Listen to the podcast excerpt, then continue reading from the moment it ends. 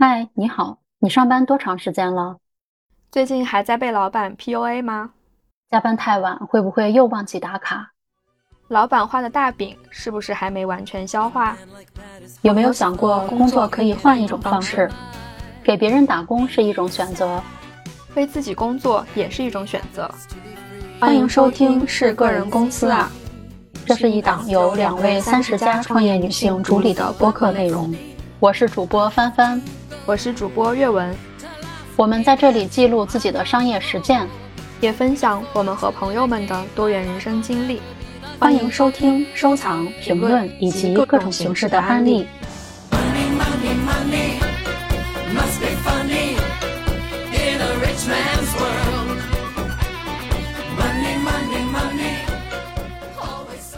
大家好，欢迎收听新一期的《是个人公司呀》。今天是我和阅文在本年度的第五次的录制，那我们距离上一期录制的时间已经过了两个月了。对，对，本来我们说好是要做双周更的博主，然后现在我们是双月更了。嗯，对呢，对呢，但我们当时也有讲到，就是，呃，至少说明我们目前的这个工作状态，业务很很繁忙。好吧，这个理由非常充分。安慰一下。对，那我们这一期的主题呢，就是第一个就是，呃，因为阅文他是做消费品牌的，那刚刚过去的双十一对他来说，其实也是一场大考吧。对对。还有就是我们两个会再分享一下我们这两个月的时间，呃，公司的发展以及个人成长和个人想法的一些变化。嗯嗯，是的。也就是说，为什么呃这两个月没有更新呢？就是帆帆非常体谅我这个呃初入电商的电商人，第一次双十一的大战的前前后这个很繁忙的状态吧。在我的想象中，就是可能阅文这个双十一会非常的繁忙。双十一就十一月十一号过完之后，可能就要把自己下放到仓库里边去拣货、呃邮寄，然后对快递单，就是特别特别繁忙，吃就吃不上饭，每天没有白天黑夜的那种，一半一半，就是繁忙的状态是，嗯，在其实，在双十一之前，你说的没有错，是。呃，吃不上饭，没 没日没夜的这种，但不是在仓库里。然后这是因为呢，呃，我们我们的这个战场有了一个小小的转变，因为最开始做小红书店铺，然后小红书店铺双十一的活动时间其实是从十月二十号就开始了，它其实主战场是十月二十号到三十号左右吧，我记得。然后淘宝的主战场是十一月一号到。呃，四号一场，然后十号到十一号一场，也就是说各大平台之间为了拉开双十一的时间，啊，也也使得我被迫从十月中旬就开始那种你刚刚讲的，呃，黑白颠倒，没日没夜的上链接，然后去对接各种产品，但最后这场大考考的怎么样呢？这个，嗯，就没完全没有出现帆帆说的这种在仓库里忙碌的场景。但是我想下一次双十一肯定会出现这样的场景，到时候我我这边身体就 OK 了，我是可以帮你去简单的。哈哈哈哎，那咱们说到这里，那哎帆帆的身体怎么了呢？啊，对，我是二胎怀孕，现在是七个多月，预产期是我们现在录制的时间是十二月一号，然后我的预产期是在二月底。恭喜恭喜帆帆，这个也是我，啊，我们在最开始在计划这个播客的时候，其实没有没有预想，对，我我自己是没有想到我们会聊到这一趴的话题。我觉得其实可以聊一聊，就是就再挖个坑啊。嗯，对，给自己 挖。虽然现在是在是在填两个月之前的坑，但是我们可以再挖一个两个月之后的坑。嗯，就是可以聊一聊，因为我发现一个现象，就比如说我有的时候会出门坐地铁，嗯，本身现在是一个。呃，怀孕的状态，我是希望能够有人主动给我让座的，但是我又不好意思去主动去说，哎，我不太舒服，你可以让座给我吗？嗯，然后就会有一个僵持的状态。对，后来我就发现，其实是你不想去承认你需要别人帮助，对，不想承认你是瘦弱的、弱小的。这个就是，其实有的时候跟，比如说我们作为初创公司去谈业务、去做一些商务对接。有的时候也是这样，就是对对对，嗯，就是不想去承认自己是一个非常弱小的存在。其实，比如说你作为一个创业公司的创始人，他还是会有一些些光环在的，嗯，但可能就我们主观上会觉得不太想去让别人因为同情你来去跟你有一些帮助。对，是的，是的。你刚刚在讲说。呃，不想承认自己的这个有弱小的一面的时候，我第一想法就是，我现在或者说我常常都会有这样的感受，就是说像你讲的这样，就有一点点说我们在做一个公司，我们自己是老板的这个包袱在。其实很多时候，嗯，需要去跟别人求助，不管是合作的伙伴，或者是哪怕嗯潜在的客户，或者是我们希望从他那里得到更多的信息啊，得到更多的一些小小的帮助吧。但是会有一点点包袱，说要不要开这个口？不然的话，如果轻易开口，会显得我们这个公司，哎，是不是别人会觉得我们的这个状况不太好，特别需要帮助？对对，所以就是要大方承认。后来在我最近一次呃回来的时候，要坐地铁，呃，路程也比较远，然后我进到第一站的时候，就跟自己说，我要给自己争取权益。就是北京地铁里边，它是有明显的那个座位标志，就是爱心专座。我上了那个车厢，看就扫了一圈，扫了一圈之后，看到有一个年轻的小哥哥，嗯，坐在那个爱心专座上面。然后我就过去跟他说：“我说，呃，不好意思，我怀孕了，我腰有点不舒服，你能让让座给我吗？”然后他就赶紧起来让给我。对，就是这个过程很丝滑。他也没有有什么不情愿的情绪，然后我也得到了，我觉得我应该得到的那个享受到那个权利，然后我就特别心安理得的坐下了。我觉得这是很棒的一件事情。就是首先，我们可能就我在常常刷视频的时候会看到，哎，可能一些倚老卖老的老年人想要去做，对于不愿意让座的一些年轻人，就可能嗯呃会有一些不太礼貌的，就是激烈的沟通这种。叫冲突吧，但是其实我觉得在现实中，嗯，如果真的需要帮助，是完全可以提出来的。只要你是有礼貌的，然后能够体谅到别人的难处的，一般情况都会得到别人的帮助。而且很多人，年轻人是乐意去帮助别人的。对，做完那个改变之后，因为其实之前也有几次就自己硬挺过来。一直在在地铁里边站着，然后硬挺过来，确实非常非常不舒服。然后在那一次主动请别人给我让座之后，我自己的这个心里的那个勇气吧，就就会非常充足。嗯，以后就不光是我需要别人帮助的时候，或者说我的公司想要去跟呃一些资源更多的机构想要建立联系的时候，我都会主动去提出来，因为就是就不会再去惧怕什么，就是那拒绝就拒绝嘛。那如果没有拒绝，那我们还是可以继续往前走的。对对对，其实，在你需要帮助的时候，就算那个小哥哥他拒绝你了，他可能也许他也不舒服，或者以什么样的理由拒绝你了，但不妨碍说你可能可以向其他人去求助，因为这不是一个过分的请求，只要是在合理的范围内，然后我们以一种比较诚恳的态度、哦和善的这种语气去讲，都是很好的一件事情。其实，在我们跟客户或者是其他人去合作也是这个样子。嗯，以前我可能会，嗯，比如说跟一些品牌去谈合作的时候，会感觉自己是一个比较没有底气的 一个弱小品牌，对弱小无助的状态。然后我自己也有感觉，逐渐的变化是我的这个自信心啊会逐渐的增强，然后采取的语气会不会说那么的卑微了。嗯，是因为我逐渐的意识到，比如说我再去找品牌去合作，其实我我是在帮他们去分销嘛，就是一个共赢的状态。其实现在品牌都很需要去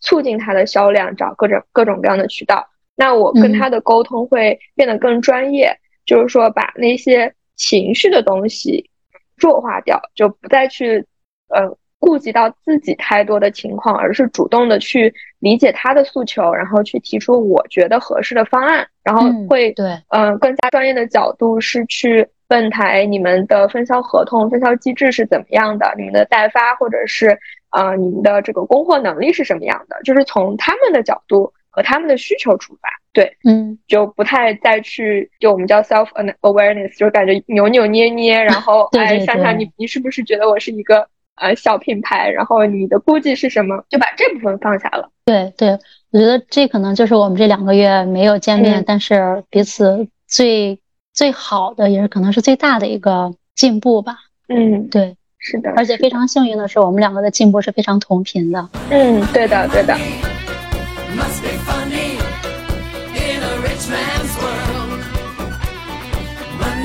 那我们接下来就聊一聊刚刚过去的双十一。对，好呀。嗯，勇敢的面对吧，勇敢的面对这个话题，然后让我们来聊一聊。那我们这样吧，我们其实是可以，比如说我们跳出来，我们跳出一个主观的意识，比如说我们现在要给呃明年参加双十一的一个呃初创品牌要去给他去做一些建议，那你都会从哪些方面给他提建议？呃，如果是我在考虑这个问题的时候，甚至不需要等到明年，因为马上双十二要来了。哦，就是会有一些呃其他朋友的品牌，或者是我我们自己团队也在讨论说要不要参加今年的双十二这件事情。如果第一个建议去考虑的话，就是真的要去盘一盘要不要参加，就甚至不是说怎么参加，而是说要不要这件事情。在我看来，啊，我们参加这样子的大的促销活动吧，目的肯定是以。呃，以就是牺牲一些利润，然后来促进销量为主。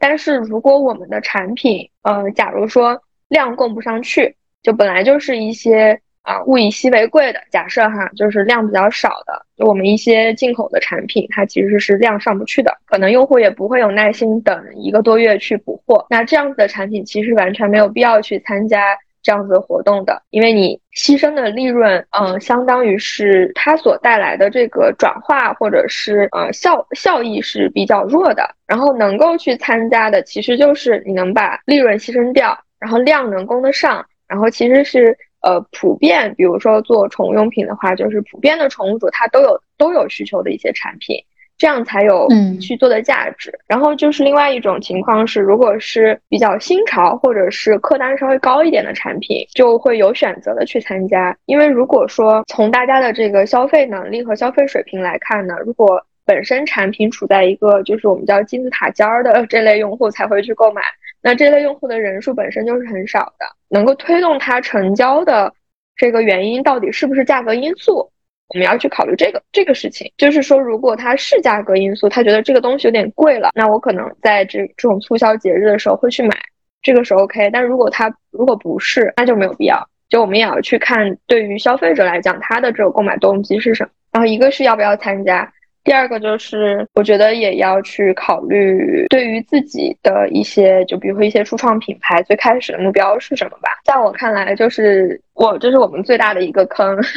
就是双十一踩的最大的一个坑，就是嗯，新店其实在参加这种大的呃促销购物节的价值意义不是特别的大的原因是，很多时候大家在就作为用户来讲。他在促销节日去下单的时候，其实是，比如他的购物车已经放了很久，然后他在凑单或者是在看的过程中，他就是已经，比如已经想要去购买，但是他等这个节日才来买，所以说他会去一起买掉。这是对对于新店，但是如果他是新发现的一个店铺，比如说我双十一的时候就是看哎各种各样的产品，然后刷到你，但是如果看到你，比如说我们的店铺现在是一个两三星，就是嗯。已经完完完完全全是一家新店哈，就是嗯信用等级比较相对比较低，然后呢，可能看到了一些产品是我想买的，很有意思，但是比如说没有人买过，没有一个真实有效的评价，那就我们自己都大概率不敢买。所以说，很多时候对于淘宝店来讲，要不要参加这样的节日呃促销，一定要自己的店铺的基本面先做起来。就是你店铺真的很多，比如说呃一些运营运营的公司在找我们说要不要上钻，可能大家会有一个基础的信任的门槛在那里，那可能做到这个基本面以上，再去做参加这种节日促销会比较好。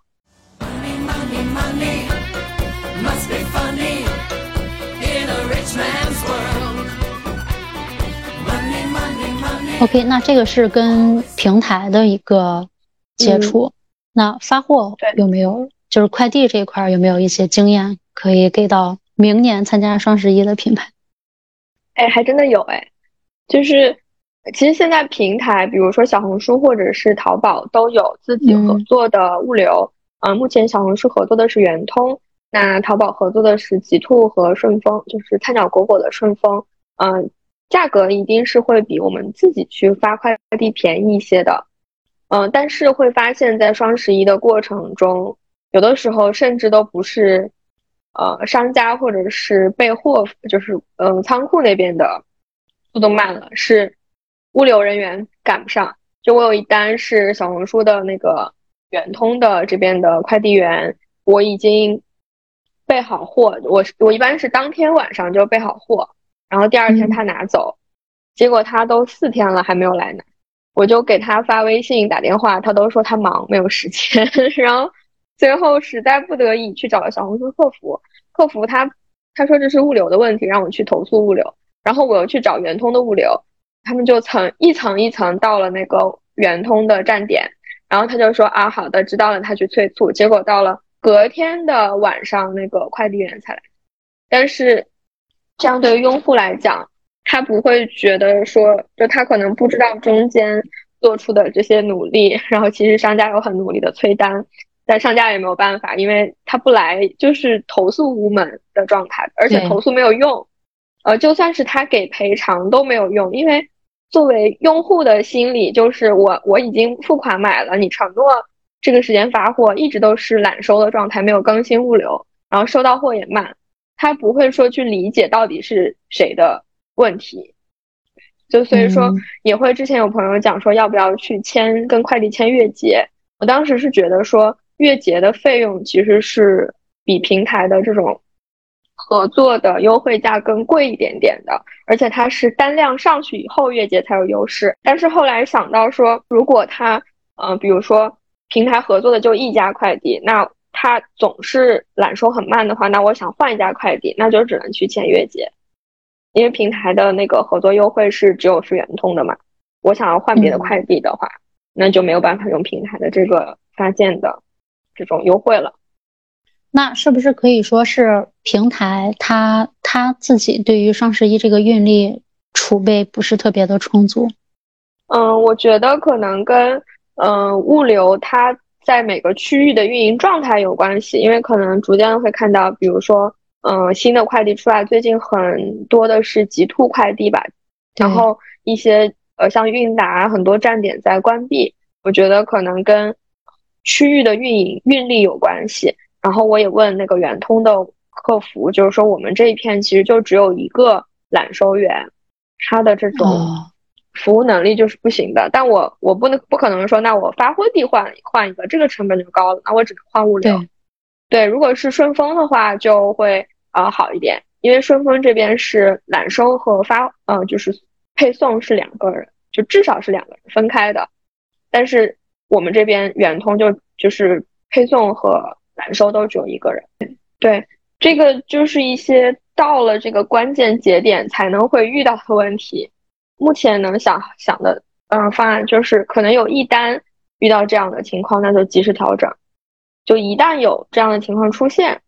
那就调整。那就比如说，嗯，买了这个，就等了四天的这个这个客户，他后来你维护住了吗？嗯，对我跟他解释了，然后还蛮理解的，然后赠送了一些小礼物。就还是通过平台去去跟那边去做解释。嗯，对，跟用户去解释，对，然后还好人家也不是很特别着急。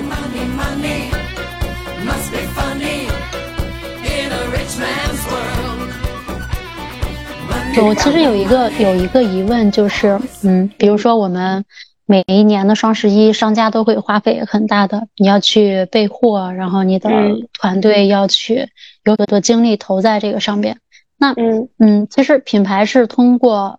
平台去跟自己的消费者才有这样一个联系。那有没有可能就是，嗯，品牌可以跟消费者的联系会更直接一点？就是平台它。存在的意义，除了两边收钱，嗯，或者说作为提供一些所谓的中间的专业的服务，嗯，它能够给品牌还能提供什么呢？就是你中间商，中间商存在的意义。嗯，其实平台，呃，这个完全取决于，就是从呃，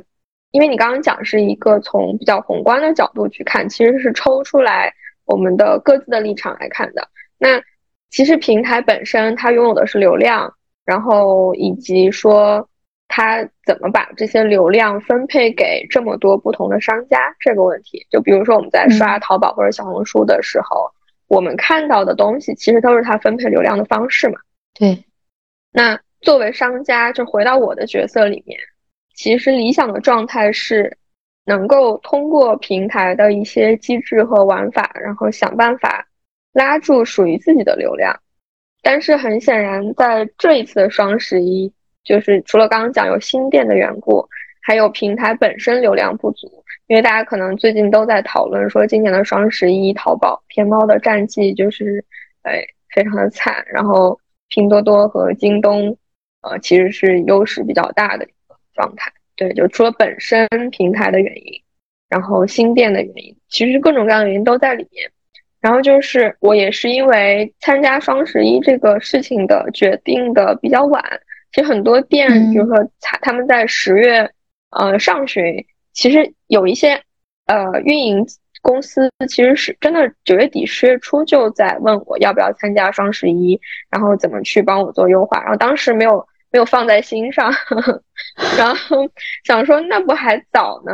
结果。真的到双十一的时候，很多准备来不及，嗯，所以说就出现了最开始说的那种没日没夜，其实是在上链接的状态。因为我们当时还是在扩品嘛，因为淘宝店跟小红书不一样，小红书是，嗯，我可能刷到一个内容很有很有意思，然后看到这个产品很不错，我就直接下单就买了。但淘宝很多是，啊，我看到了，然后我会去店里面看一看它都有什么，然后通过这个店本身，它像它像不像是那么回事儿。然后来判断这家店靠不靠谱，所以说我们店铺卖的这个产品的品类当时是很不齐，因为只有呃十几件吧，就因为我们之前走的小红书走的是一种就是高端线，然后甄选的这种呃产品路线，它其实品类不是很多，然后也是因为双十一的把淘宝店做起来的这个小目标吧，所以说紧急的扩了几十种产品进去，也是借着一些嗯就除。除了我们自己能够给用户一些优惠以外，其实供应商也在双十一的时候去给，呃，给这种分销售呃经营商经销商会去有一些优惠嘛。那也是结合他们的活动才去扩了一些品。对，所以说就在疯狂的上链接。我听到“上链接”这个词，就想到就是之前直播间看直播的时候，三二一上链接，整个过程会比他们那个痛苦很多。嗯，因为。其实平台会有自己非常严格的关于上链接的这种流程啊、步骤啊，它的这种素材的要求。OK，那明年你们还会参加双十一吗？嗯，明年会的。先说会的，是因为，嗯，我们就是还是希望能够在一明年这样一年的时间里，这个店铺本身能够有一些的成长。然后，嗯，而且我们的产品的品类其实从不只是有。之前讲的那些很高端的产品，然后也有一些相对平价，然后日常必备的一些产品。那我们如果能够在这一年的努力里面去，呃，有一些，比如说对于供应商的议价能力之后呢，其实去参加双十一是很不错的一个机会。就确实是，嗯，怎么讲？即使是双十一，我讲我说这这这场考试考的不理想，但依然是会比十月份好一些。就为什么要放弃这个机会呢？只是还是在最开始我提到的，在去参加活动的产品选择里面，是会需要有一些更呃现实，然后更有策略性的考量。就参加完这个双十一之后，除了给你们的品牌带来销量之外，有没有啊？我不知道淘宝或者小红书的机制啊，比如说带来一些嗯直接的客群的关注，或者说一些目标客群在目标客群里边去带来更深入的曝光。有没有这种附带附附加的价值？就是理想状态是上应该有，但我没有感受到。must be funny in a rich man's world. Money money money.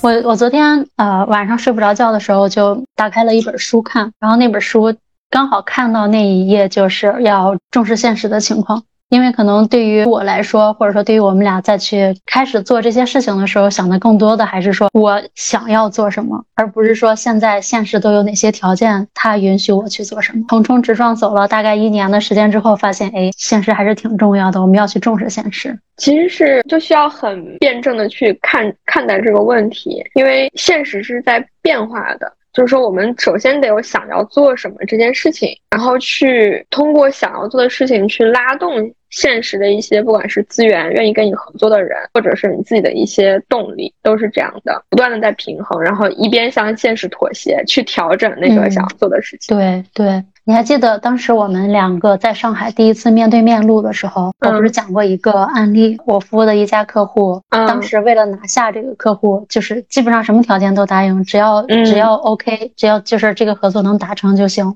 后来又涉及到二次报价，然后前段时间还是这个客户，我们又重新去做明年的提案，然后提案的过程中，就提案我把方案讲完了之后，然后他说就都特别好。但是我们这边的这个来经常参加活动的人，他不是因为你的活动形式多么新颖有趣来参加，而是因为我们允诺他，你来参加可以有鸡蛋，可以有一些小礼品领。所以你你的活动再有趣，都不如说你过来可以领鸡蛋。我当时就比如说，如果我在半年前听到这个这个反馈的时候，我的第一反应就是没关系，没关系，就让他们来就行了，我这准备鸡蛋。但是现在我会想说，我考虑考虑。我再我们再研究研究，看看有没有一些更适合他们的活动形式，不用允诺领鸡蛋，人家也能来的这种形式。然后就是在具体的活动形式上边，对方的拍板的人、做决策的人，他有一些想法，如果要实现的话，也是非常困难。嗯，也不能就是不是现成的，或者说。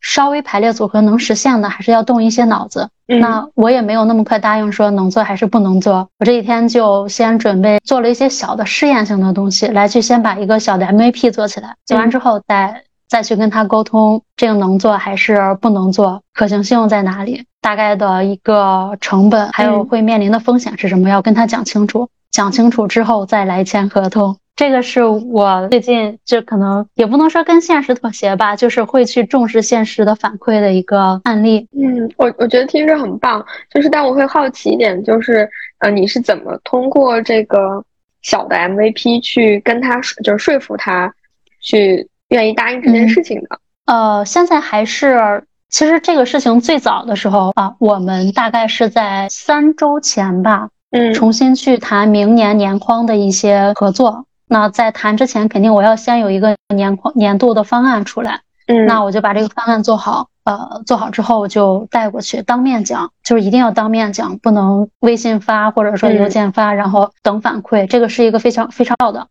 嗯，对，这里其实也是有一个经验跟大家分享，就是直接的去跟你的上游或者下游去谈。嗯，对，一定要直接去谈，当场听他的反应。而且当场谈的话，成功或者说有积极推进的可能性是非常大的啊。对，这个是一个小经验。当下提完案之后，他和他的同事，我当时记得那个场景，就是我整个方案讲完了之后，他们大概愣了三到五秒，三位女士。然后三到五秒钟过去之后，那个决策的人说：“嗯，挺好的，但就是我们这儿的人可能积极性没那么高，或者说对于一些非常好的活动形式，他们接受不了。”嗯，对，就是，然后后来我们就接下来去讨论领鸡蛋这个问题了。在做 MVP 的这个这个活动跟年框的活动，它是在年框之外的一个活动，相当于说我们过去聊了一次之后，又嗯有一些新的需求过来，我就有了之前的经验，就说先不能答应，先先要去磨合去碰。那在这个过程中，其实他们也不是特别有想法，然后我跟我的团队这边。也在做沟通，说那我们就先提一些。那我的团队小伙伴说，他们都没想法，我们要提什么？对我给你看过那个截图，是不是？对对对对，就说什么女人的心思你别猜，这个我我当时就很郁闷，我当时就是真的是郁闷了，大概有有有几分钟，就说因为对方没有想法，我们可以提想法，这样的话对方就可以按照我们的想法去走，这是对这对我们来说是一个好事儿，因为你你存在的意义就是去填补他。想法空白，然后去把这个我们提的想法去执行出来。你，你收的就是这份钱。那后来我就意识到，哦，就像你说的，他这个人适合执行，他不适合去做一些前期商务沟通的事情。所以后来再去做其他的商务沟通，我就基本上就不带他去了。除非有的时候需要展示团队的时候，那我会带他们过去。我觉得这个是还蛮有意思的一点，就是可能我们在有的时候是思维习惯的原因，有的时候是或者说是我们啊，就是经历了一段时间的啊这种自己做老板，然后自己来做决策的这个过程，就会让我觉得说，有的时候如果在我们看来很多混沌的状态，其实是我们的机会，就是能够去理清。然后找到线索，找到解决问题的方案的一个呃机会吧。然后可能在一些就是就是团队里面，可能大家的不同的角色，就像像你刚刚讲的，他他这位这位呃成员，他可能是他会看到问题，然后然后看到问题会引起焦虑，然后他很难去。嗯，看到问题里的机会，就其实我会，我我也会担心有这样的情况。就很多时候，我们自己在本来就是在开拓业务的过程中吧，嗯，如果说往前走一步，其实就是就不一定每一个机会都能抓住，但至少你会找到更多的嗯机会所在吧。然后，但是如果真的不往前迈那一步的话，还要在这个问题的漩涡里面困住自己，就很难做。基本上就是没办法走出去的状态。对，是这样的。嗯嗯，所以在就是在当天跟我那个团队小伙伴聊完这些之后，当时除了郁闷之外，我就发现好像我作为这个公司的创始人，就是就是那个一条龙服务，然后我就是那条龙。你这个形容很妙。是的，是的，我会就是也是我们其实，在。这两个月之间，就是虽然没有，呃，录录新的内容，然后我们可能前之前的内容还是在想讲说啊，想要找一个合作伙伴，然后怎么去选择。但其实，在这个过程中，这这这一趴都可以拆出来一个完整的话题来讲。就我们其实，在两个月里面都有了新的合作伙伴加入到我们在做的事情里面来，但是会在这个，就是呃，在这个。时间点跟大家分享的依然是我们自己觉得 还是大部分的事情还是自己在操心，真的就是那一条路。对，就是啊，就是会有一点委屈和很多嗯很多累，就是心累的那个累。嗯，然后有的时候会想说为什么会这样？就我也会有这样的感觉，但是我觉得好在一点是我的合作伙伴他非常的怎么讲？虽然事情很多还是要我做和我操我在操心。但是他情绪很稳定，然后他时不时的会鼓励我，对，然后会让我觉得，嗯，因为他的，嗯，他不是在全职在帮我吧，但他的时间是，呃，他承诺的时间是比较多的，只是他也在这个过程中，就是他做宠物宠物行业不是特别久，然后刚刚开始在做，所以很多事情他，比如产品啊或者什么他不了解，但这都没关系，我觉得很重要的是像我们之前讲的。嗯，就是有相似的价值观念，然后包括他的人品也很好，会让我觉得很安心的一个存在。但是确实，大部分的事情，呃，包括在各个环节里面，主要动手的，呃，动就是劳心的还是我自己。包括很多事情，其实我我们在一开始讨论说，如果以后有了新的。成人加入，或者说我们会去尝试招聘一些人的话，那我们前期要写好 SOP，然后在其实呃，我们在这个阶段写了一些 SOP，但是会发现，嗯，一些很关键的点还是要我去盯啊。是的，就是 我觉得可能最重要的还是要搭一个团队，哪怕是弹性的团队。对对对，而且而且就是不止不止两个人的团队，可能还要有一些候补的储备的。可能在这个阶段是一个没有没有更好的选择的状态，不是说合合作伙伴没有更好的选择，而是说这个组织的形态没有更好的选择。因为如果说我们有固定的呃，比如说人进来的话，我们的成本会相应的增加。呃，在前期业务没有那么稳定，现金流没有那么稳定的情况下，这是很有风险的一件事情。然后。对，越越是弹性的呃合作状态呢，越需要呃我们这个龙 去 作为这个就是这个龙的爪子要狠，要得要得把大家都抓住，把大家要做的事情呃抓住。对对，是是这个状态，就就不能说就我最近也在反思吧，就不能说太多太自由或者是模糊的事情太太多。比如说我的合作伙伴也会说，我有的时候给的指令不是很清晰，然后我就会觉得说，这有什么这有什么不清晰的？我已经讲的很明白了呀，我把文档都写好了。但会发现，因为大家不在同一个频率里面，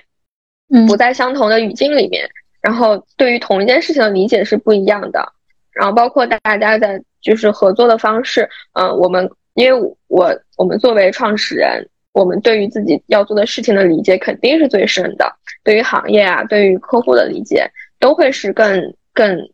深度和清晰度都会更强一点吧。比如说，我会去，我们有点想去尝试抖音这个渠道，然后会跟啊朋友们去聊一聊，然后也希望说，嗯，哎，要不要团队的小伙伴一起去看一下我们对标的呃一些。账号他们是怎么做的？他们是怎么做内容的？然后会发现说，大家对于对标这件事情的理解是完全不一样的。就比如说，我希望看的就是跟我卖同样产品的一些啊，这个店铺他们是怎么做的。但是呢，其他的小伙伴会看那些啊，比如说一些。呃，粉丝量特别特别大的账号，或者是一些很有名很有名的账号，我觉得就对我来讲，我我其实已经讲过，对我们来讲，这些账号是没有参考意义的，因为他们吃到了平台初期的流量红利，我们是吃不到的。那我们要看的是近两年，因为有内容有趣，或者是是风格啊比较受到大家欢迎，形式比较新颖的内容，就是永远都是在呃调整目标的这种共识，这这点很心很累。其实，如果我做，我可能半天就做完了这个工作，不是多大的一个 工作量。然后，但是可能过了一周，嗯，都还没有对齐目标，就他还没有理解到说我们对标的这种账号或者是店铺是什么样的。这种其实真的是很累。但是如果说我们把所有的事情都自己做了，那我们会更累。永远要尝试说给别人尝试的机会。然后放适当的放手，让别人做一些事情。但是，嗯，就是现在的累是为了以后不那么累吧，只能这样安慰自己。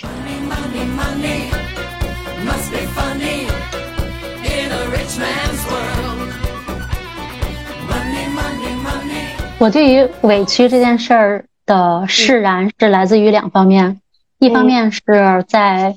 呃，大概是在夏天的时候，呃，我做过一个。嗯，类似于 MBTI 的那种性格测试，但是不是，它更偏向于是职业方向的。嗯，那个测出来之后，大概会测出来说，比如说你是老虎型人格职业人格，或者说你是啊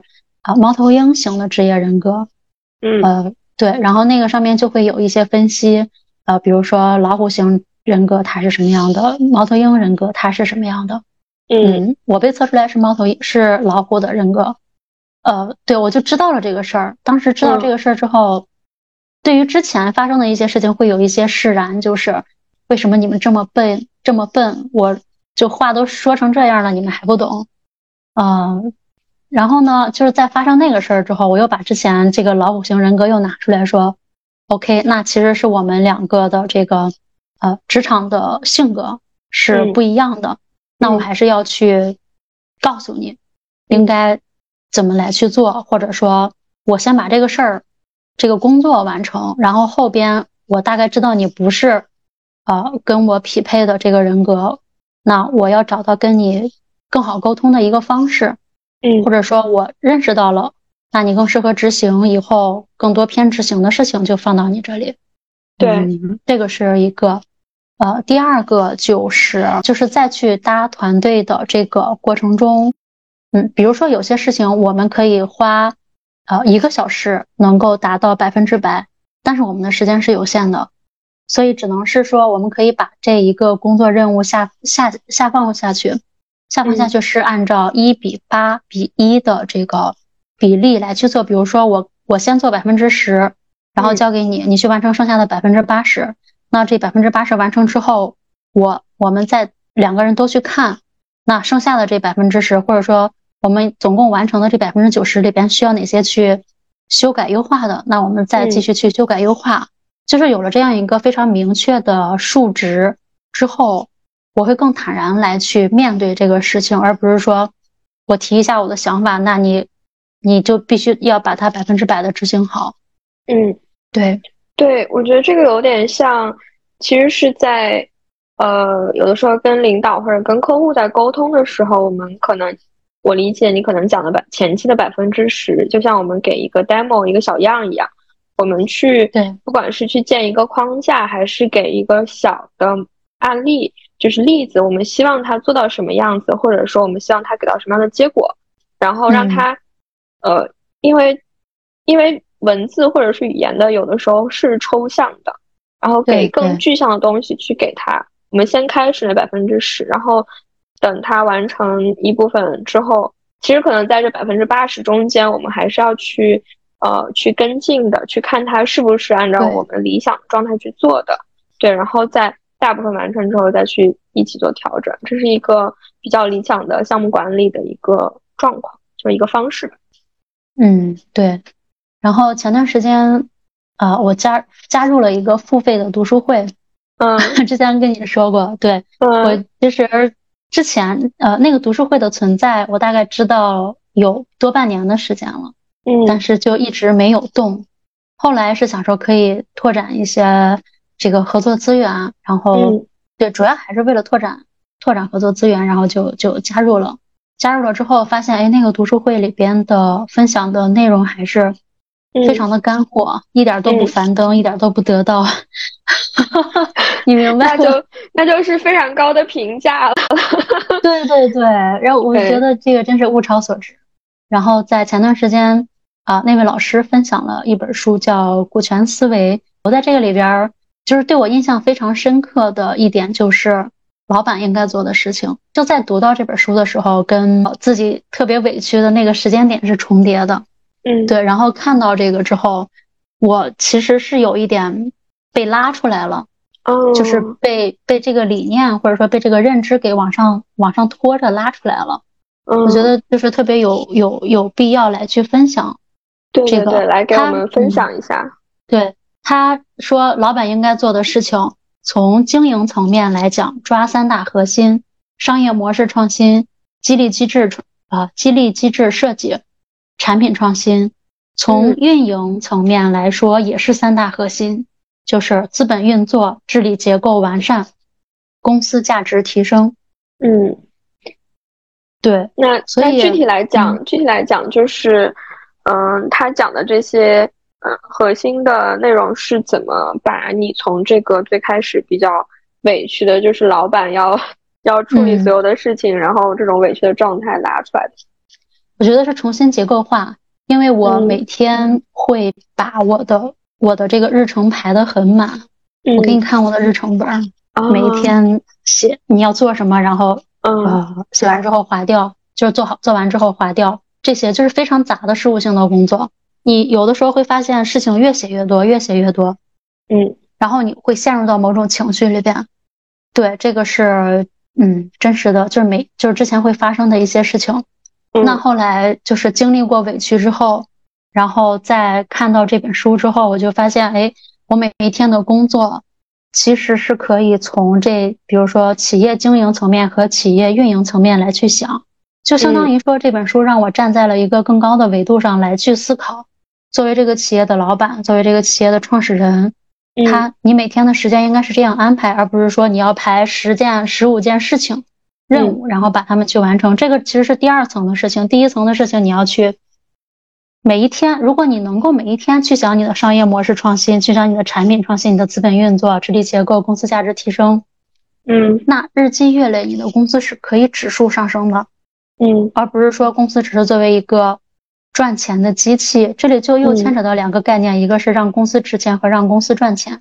嗯，让公司赚钱就是运营层面，让公司值钱就是。经营层面，对对。对，那可能就是在我我成立公司这半年的时间，我想的更多的就是，OK，有了这个公司，那相当于说它是一个可以收款的对公账户，嗯，对，就是那你有了这个对公账户之后，你有了这些公章、财务章之后，你可以去签合同，你可以去落实合同，你可以去开发票，你可以去有这个呃这个应收账款进来，嗯，就是非常嗯。非常就是实际的这些事情，我没有想到说可以把公司当做一个产品，或者说当成一个商品来去看，就是你可以让公司值钱。我没有想过从这个角度来去看这个公司的成长。那这本书其实是给了我一些呃非常开拓开拓思维的一些想法。如果单看说公司本身，它可能是一个组织的事情，但是如果把公司做的事情当做一个就是品牌再去呃运营和思考的话，可能会去更多的引入它所能够呃带来的价值。其实其实从比如说商业模式和产品创新两个角度，经营角度上来讲，它都是跟客户跟用户很相关的，就是我们解决了。什么样的人群，他们什么样什么样的需求，对吧？然后我们通过什么样的方式去解决，就是我们的商业模式。然后以及我们内部的团队怎么去，嗯，达到一个协同的这个呃结果，去完成这样的交付，那其实就是我们的激励机制。其实可以从这样去拆解、去理解它。对，这本书给我还有一个比较大的改变，就是我开始尝试去，嗯。怎么说呢？就是去，呃，股去做股权融资，就是呃，泛指的这个股权融资。就比如说你的公司是，你可以把它分成几块蛋糕，然后这些蛋糕可以让它去吸引更多的有资源，嗯，有资源的这个合作方加入进来。嗯，之前其实是自己不太敢想，因为你不知道公司会发展成什么样，你不知道它下个月会不会就倒闭了。所以你不敢去做这样的尝试。那嗯，其实也是看完这本书之后，我就想，公司它作为一个篮子吧，它是可以把更多的你想要合作的利益相关方，把他们的资源给融进来，就做资源整合融进来。那融进来以后，相当于说让公司不死，让公司不死之后呢，其实就相当于说在利用他们的资源去让公司长大成长起来。是的。我觉得可能也是我们在尝试了几个月之后，已经对公司本身的运营或者是我们初步的业务模式有了一些信心，在这个基础上，然后再去重新思考我们的呃业务方向，我们所能够链接到的资源，然后再去重新做调整和也也许是进一步的升级的一个过程。对对，嗯，对。然后你说到这个，我就想。想到就是可能现在翅膀稍微有点硬了，开始去选合作伙伴了。对我现在会挑合作伙伴，就是如果理念不 match，或者说嗯合作的空间不是很大。嗯，投入产出不是很长久，不能可持续的话，嗯，会去考虑就从一开始不合作，即便是我们去见了面聊的看起来也很好，但是就评估之后会想说这个事情是不值得投入的，这个合作伙伴是不值得建立一个长久的合作关系的，那就是当做一个朋友圈里边存在的好友那样去去去对待。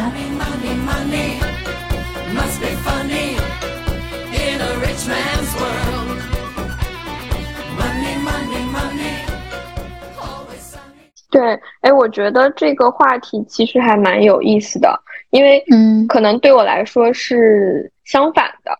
就是因为我们从一开始去想要去做一个，呃，高端的一个宠物用品的买手店，其实最开始我们是非常挑合作伙伴的，然后后来会发现说，嗯，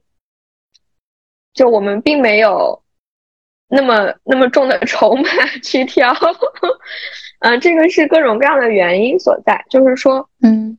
我们最开始其实有点像，呃，我们最开始理想的用户是那种能够愿意为，嗯，宠物的，就是去打打造人和宠物共同的生活区花啊花费相对比较多的钱的一些高端的比较尖儿的用户，但是过了一段时间会发现。呃，这类用户其实没有我们想象的多，这个有各种各样的原因，一个是大家大家普遍现在在讲的消费降级，还有就是，嗯，一些我们也是在，就是跟用户建立这种这种联系和信任感的初期，然后就会发现没有那么容易能够去让别人理解到我们的就是价值，就是想给这些用户提供一些更让让他觉得更安心、更靠谱的。产品就还没有到这个程度。那我们为了说，呃，能够接触到更多的不同的用户。就虽然最开一开始最一开始他们不是我们的目标用户，但是这个是可以调整的，我认为。然后，呃，也就是我们希望它更接地气一点，所以说我们现在会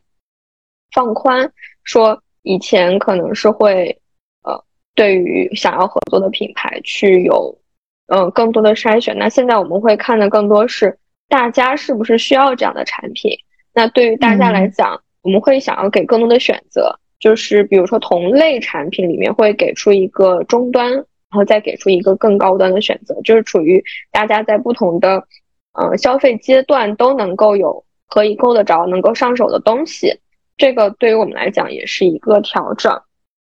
那可能，嗯，我们跟你相同的一点是，我们依然会去，呃，在这个阶段里面去筛选合作伙伴他的一种他的一些品质，就是讲说他的。他的这种产品质量是不是真的如他所宣传的那么好？那我会自己先去购买，然后去做测评，然后去了解，然后再去决定说要不要合作，以及他的理念是不是跟我相符。嗯，在很多细节其实都能体现出来，或者说我觉得，嗯，对于我来讲，对我们的业务模式来讲，说他是不是愿意跟小的商家或者是他的经销商一起去成长这件事情。也很重要，它其实是他的这种呃商业的怎么讲？嗯，我觉得是他的一种商业道德，就是因为其实我们可以看到很多嗯大大牌的大的品牌，他们在成长的过程中，我就不指名道姓了。然后他们在成长的过程中，嗯，是在经销商的帮助下帮他们把品牌打出去，然后打到。嗯，下沉市场啊，或者是他们很难去触及的地方，因为前期可能在嗯嗯怎么讲，很多品牌在去拓市场的时候，其实是嗯需要需要帮助的。那经销商帮他做了这件事情，等他品牌成长长大了以后呢，哎，很多品牌其实就把经销商踢掉了，就他可以直接他做 D to C 的话，他就不需要经销商了，他自己的品品那个他有了足够的资本以后，渠道。建立完整了以后，他把经销商就踢掉了，然后给经销商各种各样的条条框框。就我现在经常能收到各个品牌来的什么控价呀，然后对于各种各样要求的呃通知，但是我就会也会去考虑说，他在一开始有没有给小的商家或者是愿意跟他一起去成长的商家足够的利益？我觉得，嗯，一定要是共赢的状态，他愿意去牺牲，就给双方一些让步。我才能说长期的愿意去帮你去卖这个东西，对吧？不然的话，好产品那么多，你你自己现在卖的好了，不需要经销商了，或者是你甚至觉得说经销商在动你的蛋糕了，那那我觉得就是有一些目目目光不是特别长远的品牌，那也没有必要去合作了。说明我们自己对于自己的业务模式还是 有了一些信心的。对，嗯，对对对，我觉得是要坚持一些，就包括。你刚刚讲的，嗯，从这个阶段其实是，如果在不影响就是业务的，嗯，现金流吧，或者说一些业务的量的情况下，然后去适当的挑选你的合作伙伴，其实能够帮助你，其实也会建立你自己的品牌价值。对对，而且对于团队来说，因为我们现在都不管团队人数多少，算是有了自己稳定的小团队。对于团队来说，你去。挑选合作伙伴，去跟更合适的、更适合你发展阶段的合作伙伴去合作，对于团队的积极性和稳定性也是一个非常非常正向的一个强化。因为就比如说别人跟你来去做一些事情，然后看到你是一个一个没有底线，或者说是一个面对甲方的各种无理要求会各种讨好满足。就也是会影响他们的士气，进而去影响你你交付产品的质量。对对对。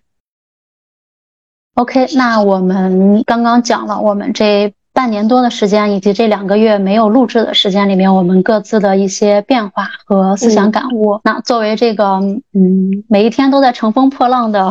一条龙服务的这条龙，嗯，因为我们今天录制的时间是十二月的一号。就二零二三年最后一个月的第一天，有始有终的。那我们其实是要考虑，呃，明年的这个公司发展的年度规划了。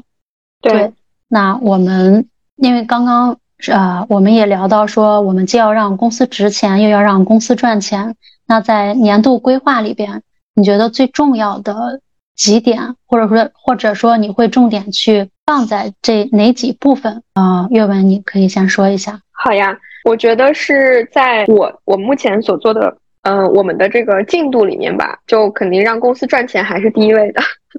对，就是在这样一个状态里面，所以说，呃，不得不去面对的是，明年应该会有一个更大的关于营业额的要求，就是我们的 GMV 大概能做到什么样的程度，这个一定要去面对它。就是今年可以给自己一些理由吧，我们刚刚开始，对吧？然后再积攒经验。然后在试水的过程里面，那可能对自己宽容一点。那明年的话，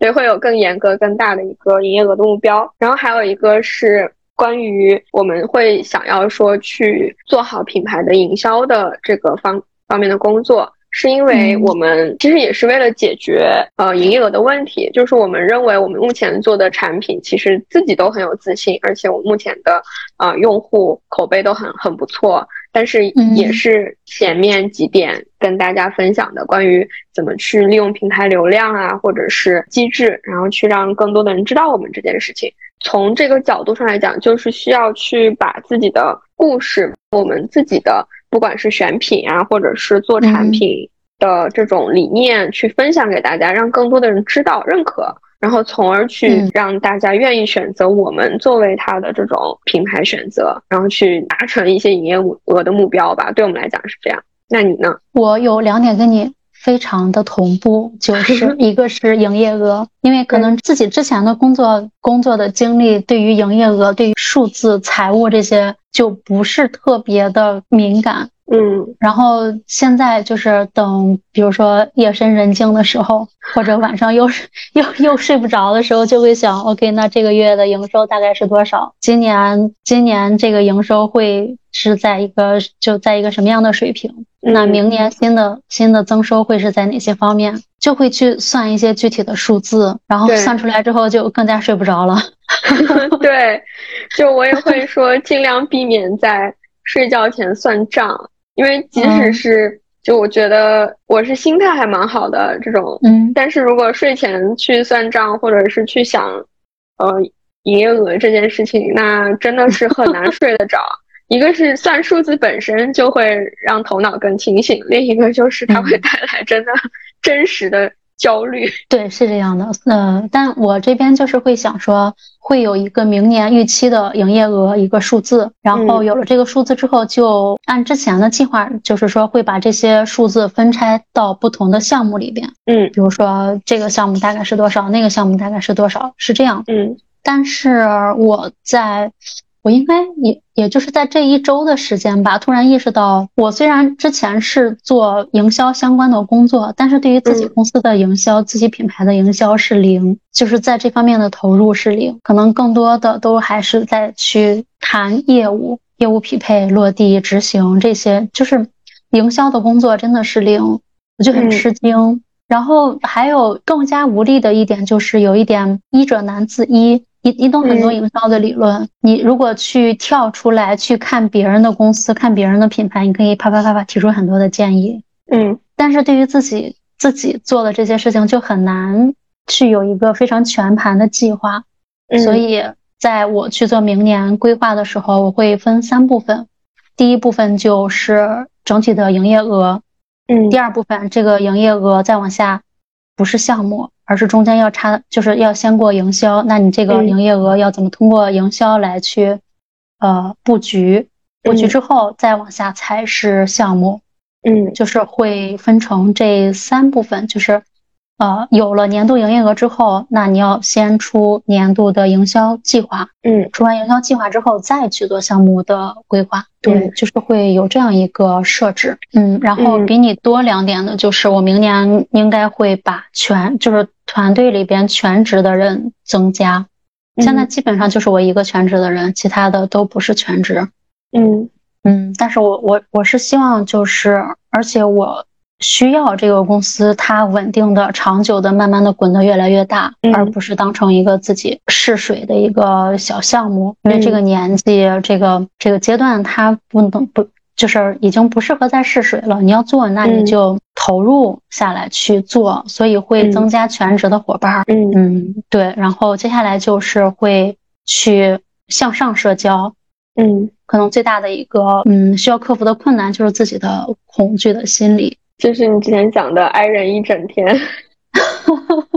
我对这个印象非常深刻。嗯，有的时候出去营业真的需要做好多的心理建设，但是现在我就会给自己有一个暗示，就是把自己的心态调整成一个自动驾驶的状态，嗯，而不是说。你今天要去见三个人，然后见之前你要使劲踩油门，而是说那 OK，那我们就保持匀速，到一个目的地，再到一个目的地，再到一个目的地，这样。嗯，我觉得其实，嗯，我也会有呃这样子的考虑吧，就是不管是扩充团队，或者是去，其实向上社交，一方面也是为了业务拓展，然后也是为了找到更多的，比如说同频，或者是。能够去一起呃去前行的人，其实是不管是结伴啊，还是有一些利益上的呃去去寻找更多的可能性，我觉得都都会有。嗯，我我目前没有把团队的扩张放到我的计划里，就是说我我不一定是一定要做的，是因为嗯，目前我对于就是我们的定位来讲，就依然是尝试了很多事情，然后。嗯，比如说店铺呢，还是在稳定的，它自己在慢慢的生长的过程中，那我可能进一步其实会考虑的是明年我的业务模式的调整，嗯，然后根据这个调整，然后再去做说我要不要扩张这件事情。就首先我觉得可能因为我们的这种模式的差异吧，我不是一定说要全职的人来帮我做这件事情，或者是就哪怕是阶段性的帮助的这种。兼职我也是接受的，因为可能我理解，如果明年还是做就是可能买手店这一部分业务的话，它大概率还是会在一些呃这种 消费节日的时候会非常的繁忙。然后其他的业务的话，会想会希望去尝试一些不同的模式，我也会增加一些新的业务类型。嗯，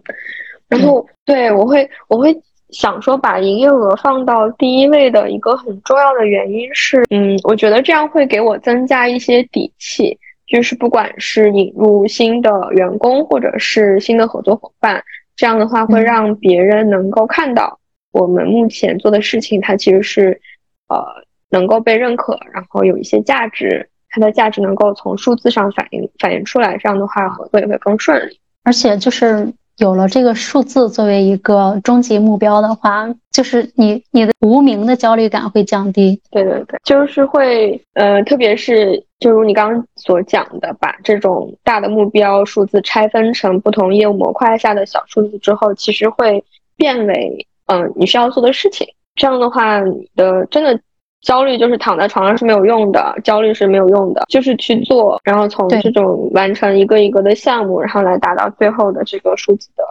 结果。对，就即使给自己留一点活路，即使达不到，嗯，也会有在这个过程中会积攒经验，还有相应的完成度吧。就其实我们每个月都有数字目标，就是销营业额的目标。但 我可能第一个月只能完成百分之多少，然后下一个月我还会定同样的目标，然后去通过完成比例的增加，然后给自己一些信心，这样。对对，就是增长性大于数据的增加。对，嗯，OK，我们好呀，还是要，反正后边也没有双十一了，我们还是要多聊。对我，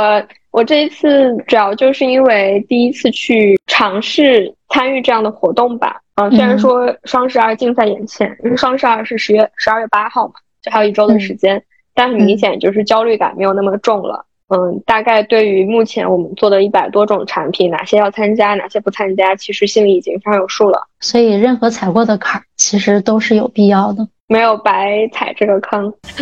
好吧，OK，那我们今天就先聊到这儿。好的，好的。嗯，好，那我们就再见啦。再见，拜拜，拜拜，拜拜。